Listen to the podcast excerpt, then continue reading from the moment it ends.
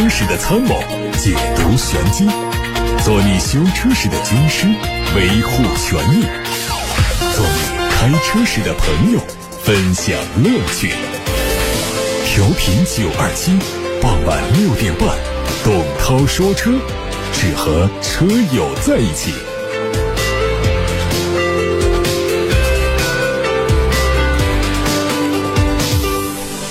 董涛说车的时间到了，欢迎大家收听，欢迎各位参与，把选车用车的问题发到直播间。看新闻，油价下调进入倒计时，第十轮油价调整将在下周二十四时开启。预测这一次油价会大概率迎来下调。截止到五月十一号第七个工作日，参考原油变化率为负百分之七点七一，预计汽柴油下调每吨三百五十元，折算为每升两毛七到三毛钱。按照一般家用汽车五十升的油箱容量来估测，加满一箱油会节省十三块五到十五块。今年国内油价已经经历了九轮调整，总体呈现的是三涨四跌。两搁浅的格局。如果油还够用，开车的朋友们可以先不要急着加油。日前，爱驰汽车人力资源部发布了关于四月工资延迟发放的通知。通知说，鉴于目前面临的资金挑战，公司不得不做出四月工资再次延迟发放的决定，并表示公司管理层正在多方积极融资，一旦资金到位，会补齐所有缓发的工资和各项福利。目前，爱驰汽车 APP 的多个板块内容已经清空，保养服务套餐、整车。终身质保权益、放电枪等多项服务都无法正常使用。除了再次延迟发放工资之外呢，爱驰汽车杨浦总部员工已经居家办公。官方说，居家原因是杨浦总部系统线路临时检修维护。但有员工透露说，在过去的三个月里，爱驰汽车的薪资发放一直不正常。这次居家办公并不是系统线路检修维护，而是因为拖欠租金、物业费和水电费，不得已只能居家办公。进入二零二三年之后，已经有多家汽车公司出现经营困难的情况。威马和天际先后停工停产，观致的大部分资产陆续被处置，而雷丁汽车也于日前申请了破产。广汽三菱频繁亮起被边缘化的信号。广汽集团发布了四月份的产销快报，但报表上没有看到广汽三菱的身影。这是继广汽菲克之后又一家隐身在广汽集团产销报告中的合资车企。针对广汽三菱数据未披露的原因，广汽集团相关负责人表示，这个月产销公告将广汽三菱合并到了其他项，主要是因为广汽三菱的月度产销占比太小，不再单列。而关于广汽三菱退市的传闻，负责人说退市不属实。三菱汽车社长在媒体吹风会上也公开辟谣说，目前公司没有退出中国市场的计划。虽然公司在中国面临困难，但长沙工厂将按计划六月份重启生产。在上海车展上开启预售的仰望 U 八现身到最新一期的工信部申报目录上，这台车会采用四轮四电机。独立驱动和非承载式的车身，两款配置的预售价是一百零九万八。从申报信息看，这车的长度是五米三一九，宽度两米零五，高一米九三，轴距三米零五，整备质量将近三吨半。我们现在常见的燃油车的重量是在一点三吨、一吨半的样子。到 SUV 的话呢，也常见在一点八吨左右。到了纯电动车，常见的体重呢在两吨半左右。而这一台仰望 U8 呢，直接干到了三吨半，相当于三辆燃油小车了。动力搭载的是一套插电式的混合动力系统，2.0T 发动机的最大输出功率是200千瓦，四个轮子上电机分别都有着单独220千瓦的功率输出，所以它能够让这个大家伙实现三秒级的加速成绩。选装方面呢，有不同类型的全景天窗、电动或者是固定的侧踏板、牵引专用装置以及内后视镜的底座等项目。华晨宝马 iX1 的车型申报图也在网上流传。此前有消息说，iX1 xDrive 30L 车型会在今年七月份正式投产，更加入门的 iX1 eDrive 25L 车型会在明年三月投产。作为 X1 的电动版，外观看上去和全新 X1 差别不大，中网、前杠。侧裙等位置增加了蓝色的装饰，突出了新能源的身份。在内饰方面呢，双联屏十点二五英寸液晶显示屏和十点七英寸的中控屏组成，内置了 iDrive 八车机系统，拨杆式的换挡机构也明显是节省了它的内部空间。有媒体曝光了一组凯迪拉克全新 CT 六的实车照片，估计在今年的二季度之内上市。从实拍图看呢，尺寸更大的盾牌式的中网内部有黑色的网状的元素做点缀，全新的分体大灯上方的日间行车灯是非常的狭长，内饰整体风格更加年轻，用的是和瑞歌同款的设计，配三辐式的多功能方向盘和略带曲面的一体式的连屏。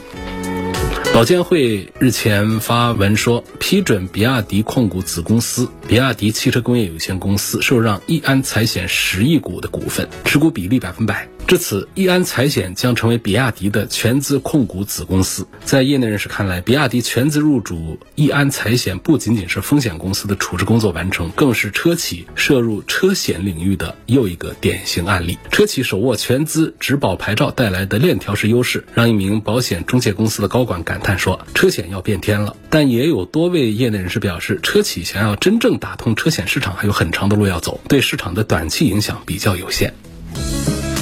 奥迪 S4 Avant 车型将在五月二十号上市开售。这是一款由一汽奥迪第一次把 S 家族的旅行车引进到国内的产品。它的外观没有像 RS Avant 那样的战斗，只是恰到好处的加了一些运动套件，整体更显低调。这车除了九种基础油漆之外呢，还会为用户提供付费定制颜色。内饰的整体设计和 S4 三厢版基本一致，用了十二点三英寸液晶仪表、碳纤维的装饰条，还有纳帕真皮运动座椅、Band-O 音响。全景影像自动泊车都是标准配置。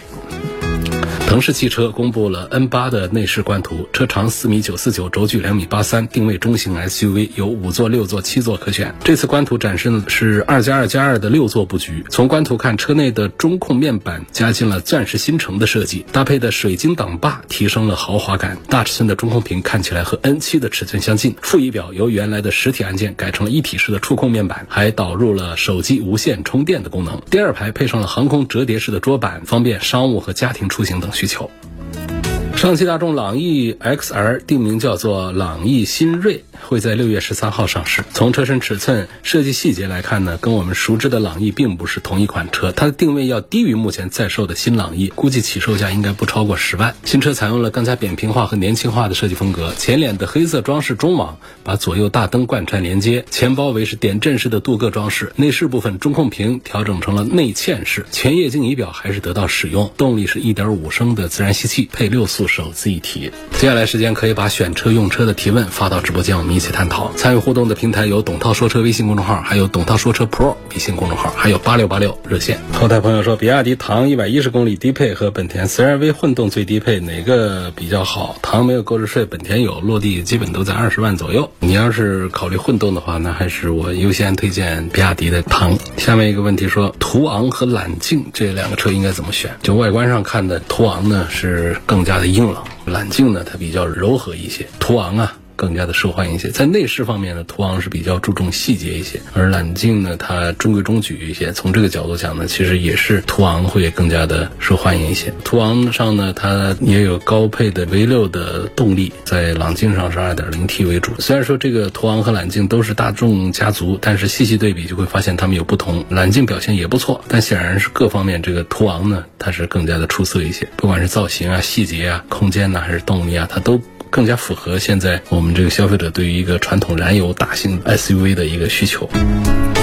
有位网友问：轮胎装到钢圈上要不要抹润滑油啊？润滑油和黄油有什么区别？哪种好？黄油就是润滑油的一种啊。轮胎装钢圈上，看那个补胎的师傅是有这个操作的。具体他抹的是什么东西，我也不大清楚。有点像肥皂水，它本身也有润滑的作用，不知道是不是这个东西。我也不会补胎，因为如果说不润滑一下的话呢，装上去是有点生涩，有点困难的。但如果这个地方直接打的润滑油的话呢，其实也不大对，因为这个地方呢，最终是要紧密的结合。和密封的，它们之间不能划来划去的。这个润滑效果好了之后，还会导致它漏气的。所以这个肥皂水它有个好处，就是它干了它就没了。它不干的时候，它是有润滑的效果的。所以我想那个地方应该是肥皂水吧。谁会补胎的给提醒一下，就是装轮胎的时候，钢圈上到底要涂抹什么东西吗？是不是要涂抹润滑油啊？我也不懂这事儿啊。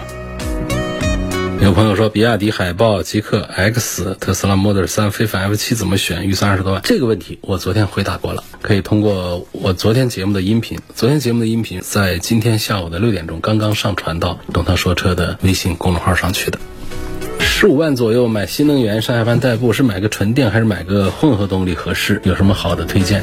这个其实都行了，因为过去这个纯电动十五万买不到什么好东西，现在的十五万呢，比方说像这个比亚迪为代表，他们一些纯电动产品已经做的很完善。然后呢，十五万左右的混动的话呢，也有一些产品都做，主要还是集中在咱们的新势力，就是我们自主品牌、中国品牌的这个板块，这个推荐还是比较多的。现在也不好一起整理出来，我只告诉大家，就是现在确实就是十五万左右买新能源，你进比亚迪的展厅去好好挑选，这应该是错不了太远，因为他们家的是产品最多，产品品线最宽广，然后就是市场的占有量是最大的、最热门的一个品牌。相反，你这个价格，你是到那个合资的展厅里面去找的话呢，就比较困难一些。你打比方说到上汽大众展厅里面，你要买这个新能源的纯电动的，你这个价位买到的是大众的 ID 三，整个它就从尺寸上也要比自主品牌的要小一些，再就是在续航啊，在各个方面它都是要稍弱一点。电动车嘛，我们第一个就是看的是颜值，这是首先是第一位的，别的就不大重要。然后就是电力系统，电力系统它是不是续航的里程够长啊？还有就是用的电池啊、电机啊是什么品牌，在充放电方面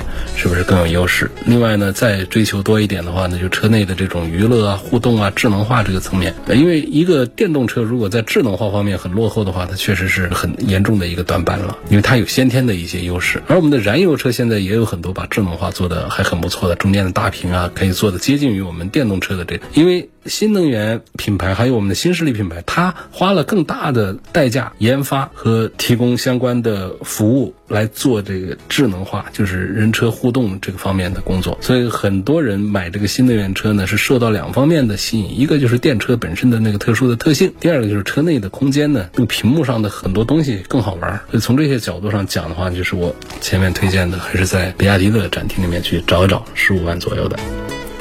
这个宝马叉三全系有没有颗粒捕捉器？没有。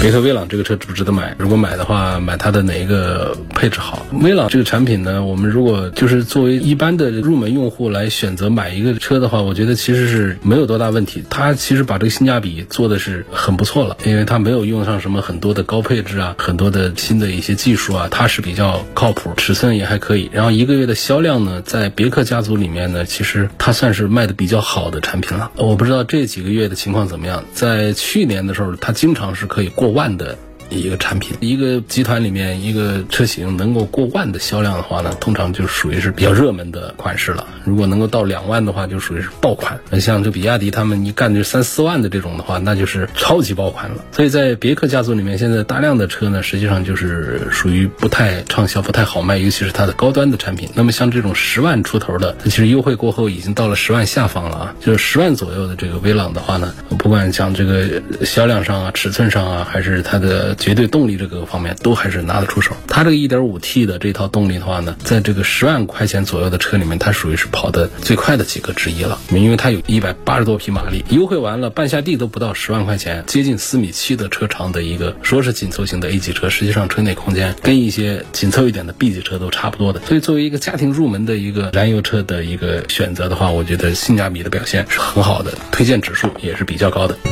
刘先生他给我留了个话题，他说极氪零零一弹簧悬挂和空气悬挂在城市路面行驶有什么区别？它空气悬挂主要起到的是一个调节底盘的高低的作用，它不是说因为是空气悬挂，我们想象它是一个气囊，然后这个悬挂就特别的柔软，就像魔毯一样，它其实没有起到这样的作用啊。那么弹簧悬挂它是一个不能调节底盘的高低的这么一种，所以其实在城市路面上行驶，你把空气悬挂你把它调到比较低的这个段。位之后，它就跟这个弹簧悬挂其实离地间隙都差不多，就没有多大一个区别了。至于说空气悬挂多少公里会出故障的话，这个也不一定，有的老车也没有坏，但是确实是它的使用寿命是要相对于普通的机械悬挂是要麻烦，是要短一点的。常见的就是在个五六年之后呢，会有一定的这个概率出现，或者公里数在个七八万公里上十万公里之后呢，有一些漏气啊坏掉的需要检修的。但是也有说跑很长时间。这个空气悬挂，气囊也不漏气了。哎，在这儿也说一下极氪零零一的空气悬挂，这些东西呢，我认为还是值得选装的。你很少有说在这个价位上的车可以选装空气悬挂的，因为常见的就是到了更高级别的大几十万的车上才会有，或者才有资格去选空气悬挂的。虽然说它是一个简简单单的一个比较低级的一个单腔的一个空气悬挂，但是呢，它有五档高度可调，它解决离地间隙的切换是没有问题，而且它是可以手动，它也可以自动的做这个调整的，有一点点幅度的这个区别，它还是不错的。另外关键就是它两万多块钱，两万八千块钱，它可以。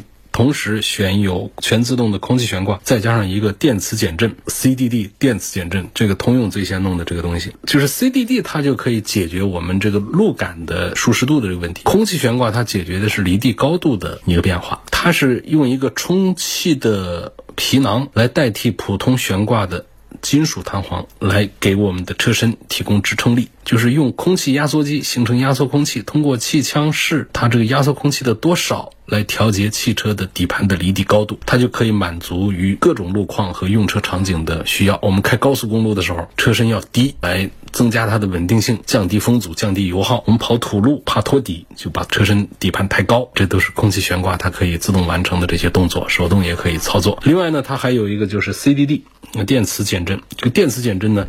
它这个原理就是在减震油液当中，它有电磁颗粒，它根据电信号可以一秒钟有上千次的这种变化吧，让这个油液的硬度发生变化。油液的硬度变化呢，就带来的是我们这个悬挂的软硬的变化。悬挂需要它硬朗的时候呢，它就可以硬朗；需要它很柔软、很舒适的时候，它就可以舒适。当然，这个其实改变的幅度并不大。但是呢，它确实是以比较低的成本解决了这么一个，而且很高的效率解决了这么一个舒适度和运动性之间的一个切换。它可以根据路况，通过一些感应元件，它可以探知前方的路面的情况。甚至在有一些车型上，像这个到了特斯拉的高端产品上，到 S 上，他们的空气悬挂，他们可以通过导航，它记一下这个路段，你经常过这儿的时候，它需要抬高底盘，你只需要操作一次，它下一次它就可以到这儿，它自动的把它抬高。就是这样的记忆的。那么在这种简单的这种像极客零零一上的这种的话，也是这样的，就是它对各种路况、用车场景，它可以做一个自动的一个调整。再加上 CDD 电磁减震这一套配合，既可以调整它的底盘的高低呢，CDD 又解决了它悬挂的回弹的硬度的一个问题。需要做强硬支撑的时候，弯道啊、高速的时候，它可以底盘降低，硬度加重。它需要过一些颠簸路面的时候呢，它可以把底盘升高，把悬挂变软。乘坐驾乘更加的舒适。总体讲，我觉得如果在极客零零一上讲它的选装件的话，这个两万八千块钱的这两样东西，我觉得是可以考虑一下的。空气悬挂加上电磁悬挂这两样东西一起选上。下面有个网友希望我能够聊一聊 Smart 精灵一和精灵三。精灵三马上就要上了，这上了之后，我觉得相对于精灵一来说，我认为应该会更加的受欢迎一些吧。这个首先就是它在造型上会有一些优化，会更加的漂亮。在动力方面呢，它的这个续航里程呢，它是没有低于五百公里的，这个续航里程要更强一些。就是说，精灵一号上市之后的市场表现现在是不错的，街上已经越来越多看到了。然后在现在。紧随其后来一个三，它是定位是一个紧凑级的一个 SUV，但是它的品牌定位是要高过这个极客上的那个极氪 X 的，所以它估计定价在二十一二万起，那它的竞争力应该也还很不错。有个网友说，有些人卖的车呢是公司淘汰下来的公户车，性质是公转私非营运，有十五年的报废年限，价格非常低。这样的车可不可以买？公转私的车并没有报废的年限啊，这报废年限它都是对于机动车，它是同样的一个报废的一个标准，它并没有分为公户车辆和私家车辆报废年限不一致，没有这个问题。就是公转私的车，如果手续。齐全它是可以买的，价格又便宜的话，就常见的公转私的车呢，就指的是原本是公司车或者有一些是公务用途的车辆，后来经过公车改革啊、拍卖这样的方式变成私人所有的车辆。还有一些呢，就是它企业因为种种原因它不需要这个车了，它进行变卖来交易的。如果车况不错的话，它是可以买的。要注意，就是虽然一些地区存在通过拍卖啊或者其他途径来出售公车改革车辆的情况，但是这种出售呢，有一些是。存在一些合法性的问题，而且要注意这车的来源，它是不是手续都齐全，是否存在欠款、呐、抵押呀等等这样的一些风险。别的那都没有过多的担心的。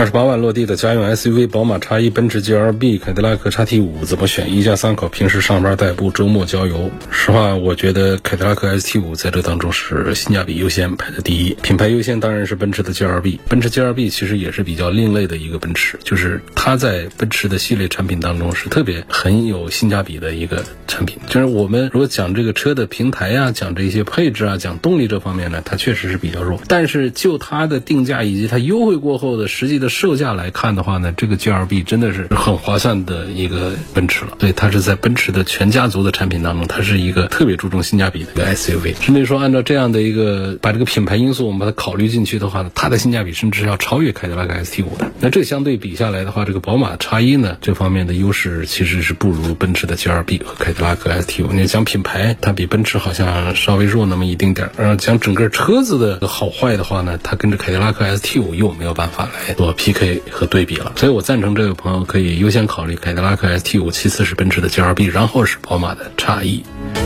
下一个问题问我奥迪的 Q5L 买它的哪一个配置比较划算？Q5L 仍然还是现在 BBA 的三个豪华 SUV 当中是属于卖的最好的一个车型了。我的意见的话呢，就是买它的低配就可以，它的 2.0T 的低功率的190匹马力的，其实日常开开也都挺好。你往上去到了它的这个高功率的250多匹马力，肯定动力那个它价格整个的也就上去了。所以如果是论这个性价比的话，它卖的最多。的也还是它的一个低功率的一个 2.0T。